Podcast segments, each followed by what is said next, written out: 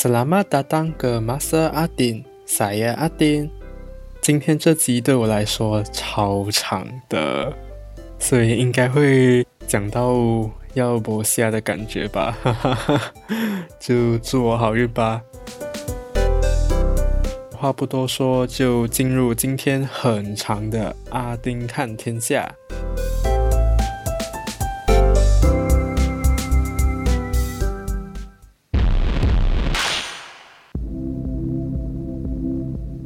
疫情不只是在大马国内爆炸，国外的也都炸上去哦，看了都超可怕的。所以就先来看一下国内疫情吧。在一月六号的时候，我国新增两千五百九十三起确诊病例，刷新十二月三十一号的两千五百二十五宗病例。结果隔天首度突破三千大关，有三千零二十七宗病例。当天病例主要来自柔佛。截至一月八号的中午十二点，我国新增两千六百四十三宗病例，两千七百零八人痊愈。但是单日的死亡人数则创下新高，有十六人不治。活跃病例为两万五千一百四十宗，累计病例达到十三万一千一百零八宗。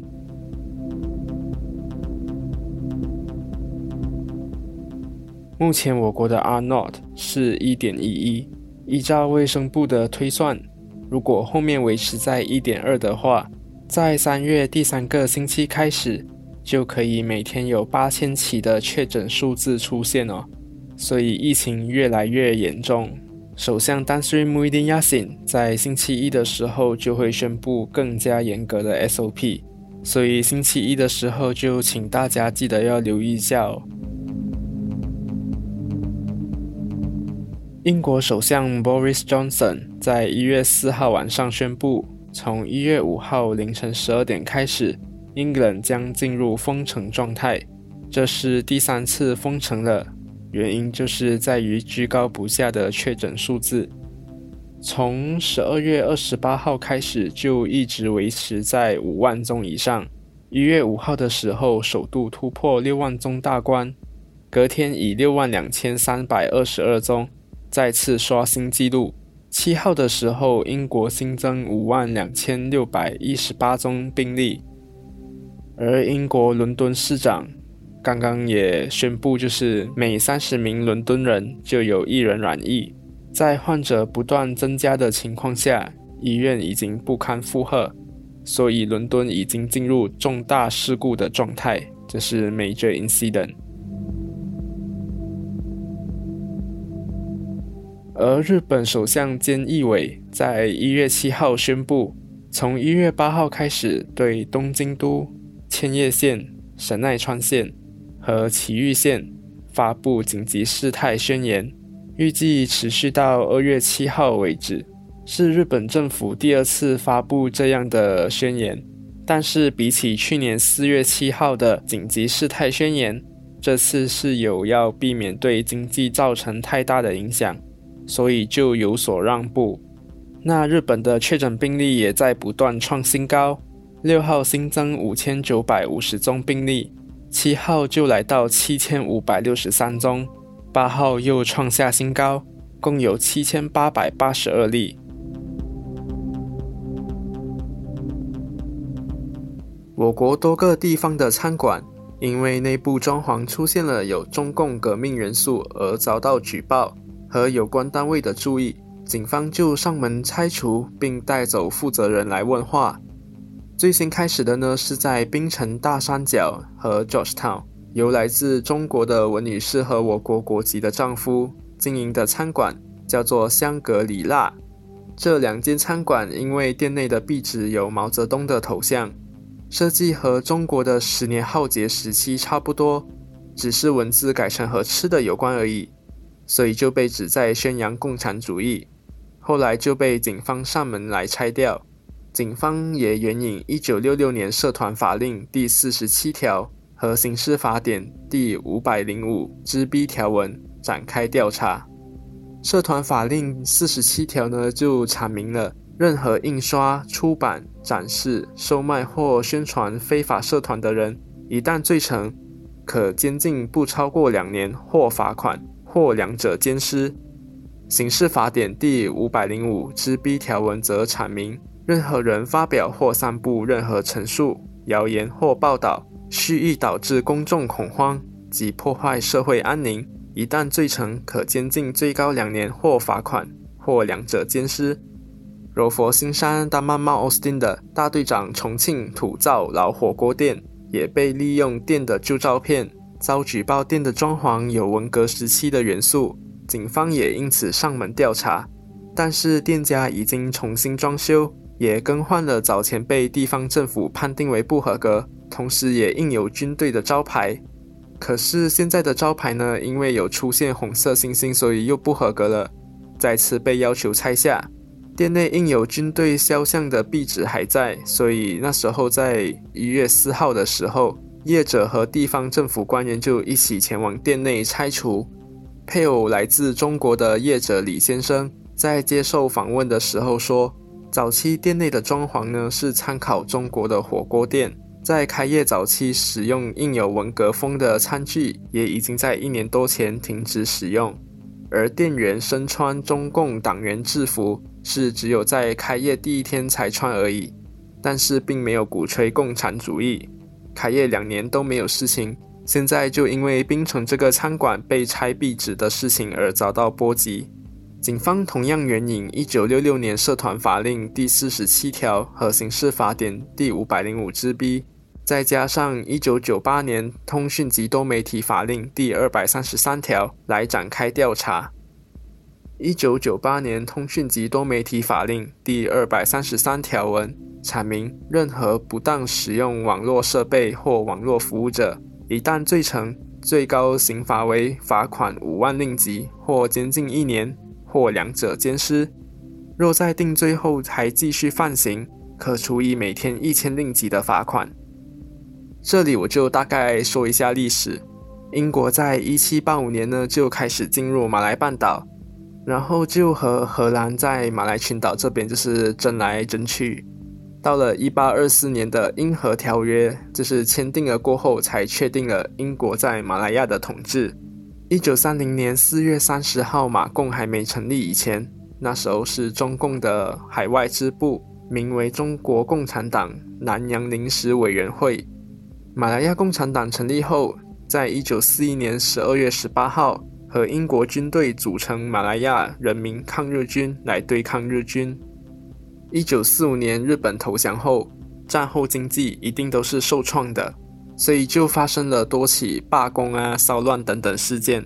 马共呢是有在进行反殖民运动的，所以就跟英殖民政府之间的关系就开始紧张了。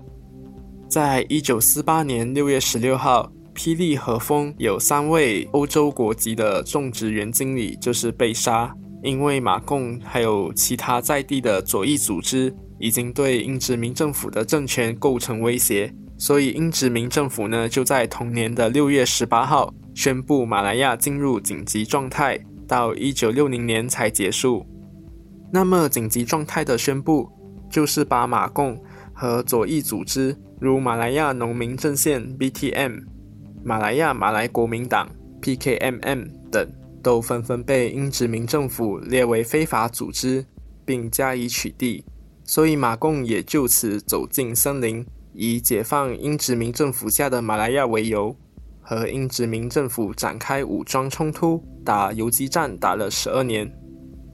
后期的时候，一九五七年八月三十一号，马来亚正式独立，马共就没有了推翻英殖民统治的理由。剩下的人呢，就投降的投降，流亡的流亡，躲进马泰边境这类人烟稀少的地方等等。在一九六零年七月十二号，以英方这边的马来亚武装部队胜利，来结束这个紧急状态。当初这紧急状态下是分为两派的，胜利派呢就是以英国为主，由马来亚、Australia、New Zealand 等这些成员。马共派那边呢，就有中共啊、苏联等等的共产主义国家支持哦。虽然马共当时落败，但后来中共开始对海外的共产党提供援助，马共当然也是受惠者之一。后来马共就再次号召成员集结来对抗马来西亚政府，就有了从1968年到1989年长达二十一年的马共叛乱事件。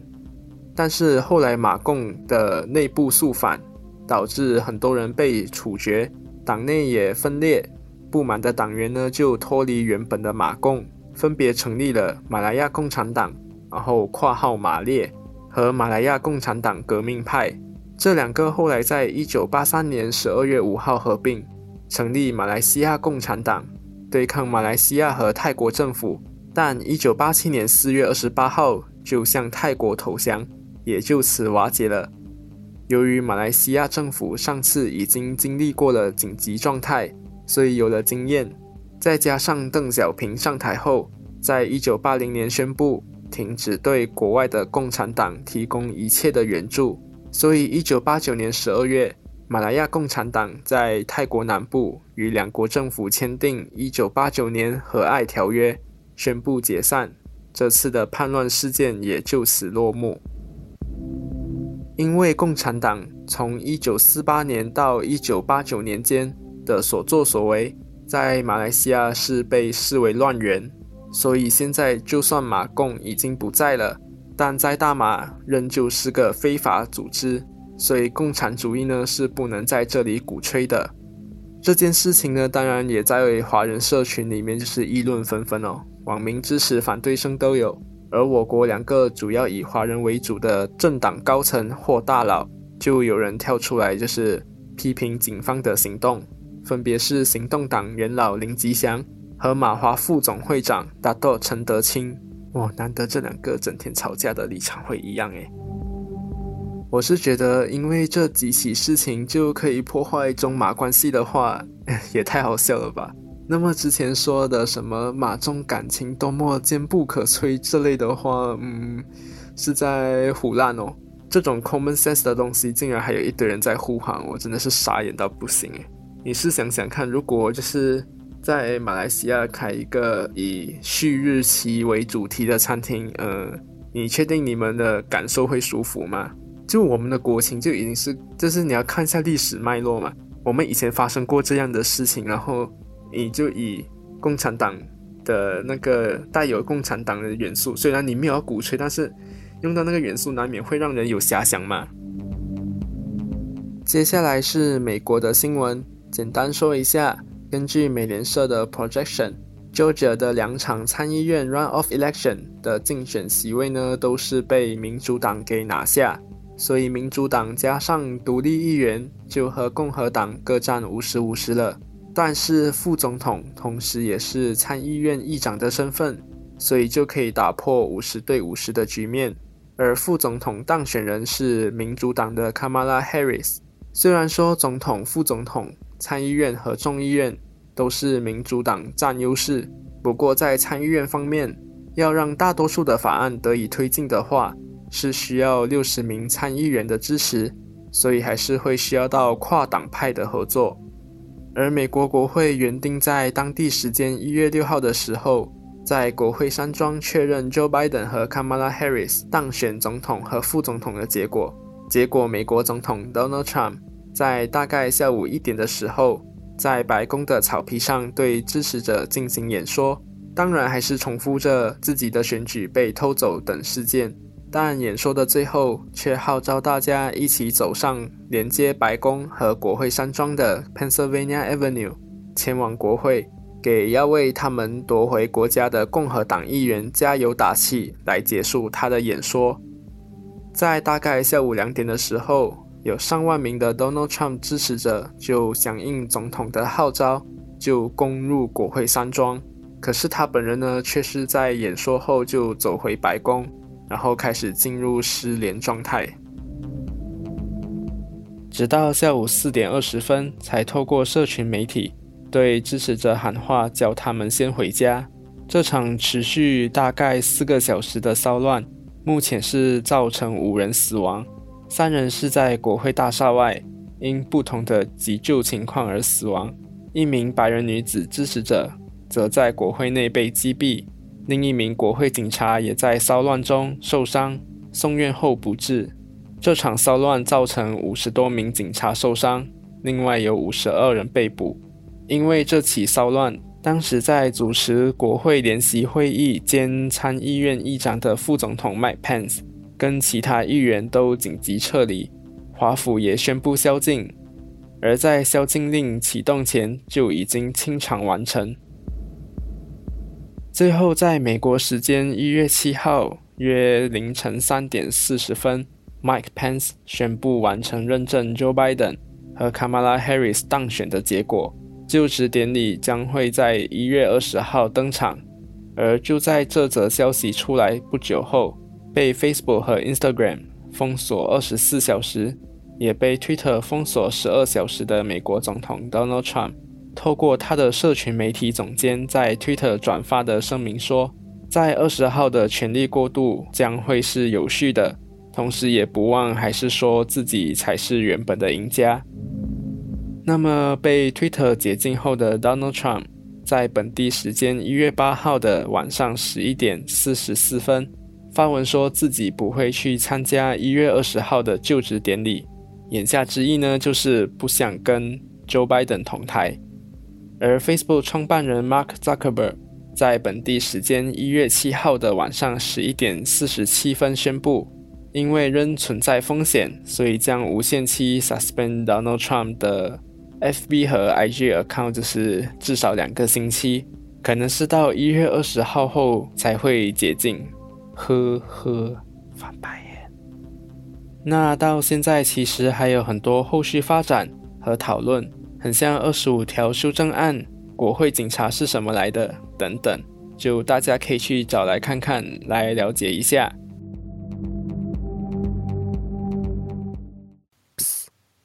你知道这段时间你是可以拿来打广告的吗？如果不知道的话，现在你已经知道了，就来 email 我吧。今天要说一件，就是有可能在过年你就会被问到的事情。不过在说之前呢，我知道农历新年要到了，但是看到疫情那么严重，就不要乱跑了，就乖乖待在家里好吗？好了，呼吁完了，我要进入正题了。我朋友呢，他还是单身状态，最近被他的父母那边催脱单、催婚、催生孩子。他的父母就看到我们这一辈的，就结婚的结婚了，有孩子的就有孩子了，就觉得为什么他还没有对象，认为他很孤僻。但我朋友其实也有用过交友软体来交朋友，但就是没有遇到合拍的，所以就搞到他有点心情烦闷哦，就不想被这种。到了什么年龄就应该怎样怎样的旧观念给束缚着。其实真的啦，到这个年代了，为什么同才怎样我就要跟着怎样？我不是羊，我是人诶。对我来说，遇到对的人才是最重要的吧。因为被念到怕的话而保持着那种要在最短时间内达成目标的心态，对我来说啦，就换成是我的话，根本是不会看到和你合拍的人，我就只会把。看到的人都当成是生殖器，就看哪一个生殖器和我匹配，我们就来交配，然后生小孩，这样来堵住长辈的嘴巴。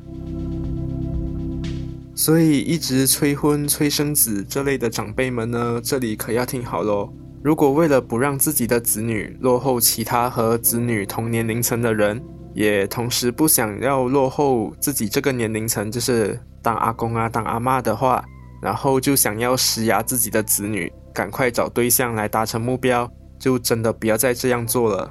因为这种压力下呢，找对象是很容易看走眼的，所以就顺其自然吧。感情的事呢是无法强求的，对的人呢怎样都是会出现的。何况是想和对方走完这一辈子，诶，这东西当然就是不能催的啊。就就算真的没有找到也没有关系，子女的身体健康，子女的幸福快乐，对你们来说才是最重要的吧。幸福快乐不一定要建筑在有对象、结婚生子的事情上才可以获得幸福快乐。一个人如果活得好好的，嗯，Why not？之前我忘了在哪里，就是有看过，呃，长辈会问工作啊、结婚生子等等这些烦人的问题哦。其中一个可能是呢，除了这些，他们已经不懂要和你聊什么了。但老实说呢，这些问题对我们来说真的是很反感的。也会感到压力，所以就一定会有长辈要问了。那我可以问什么呢？假设你是一年只见一次，就是新年拜访才会看到的阿姨哦，你就可以对后辈说：“诶，你过得好吗？有什么开心的事啊，还是困扰什么的那种事情啊？你想要和阿姨分享吗？”如果回答是没有东西分享的话，可是你印象中就是有看到她很像有 po 半年前去旅游的东西，你就可以问说：“诶，阿姨好像有看到你跟朋友就是有放去旅行的照片在 Facebook 诶。”那趟旅程是怎样的啊？有什么东西可以和阿姨分享的吗？因为阿姨没有去过诶。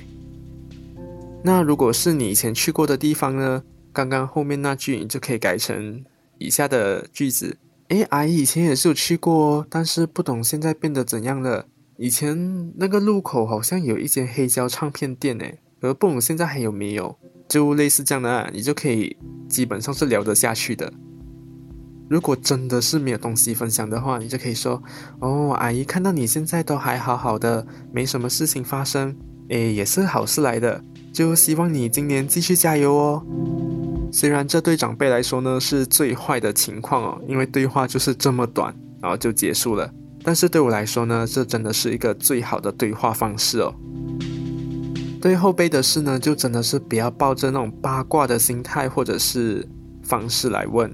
毕竟人呢都不喜欢自己的事情被拿来说，所以开口就问你有什么想要和阿姨分享的吗？就不会很像是要强迫对方。这种对话方式对我来说呢，是真的会愿意和你分享我的事情哦。但是请记得，就是和你说了，不代表后面你就可以像大声公一样到处和人家说对方跟你说的东西。对话是对话，你不是八卦狗仔。所以就。嗯，这样吧，今天就到这里。嗯，我们下个星期见，拜拜。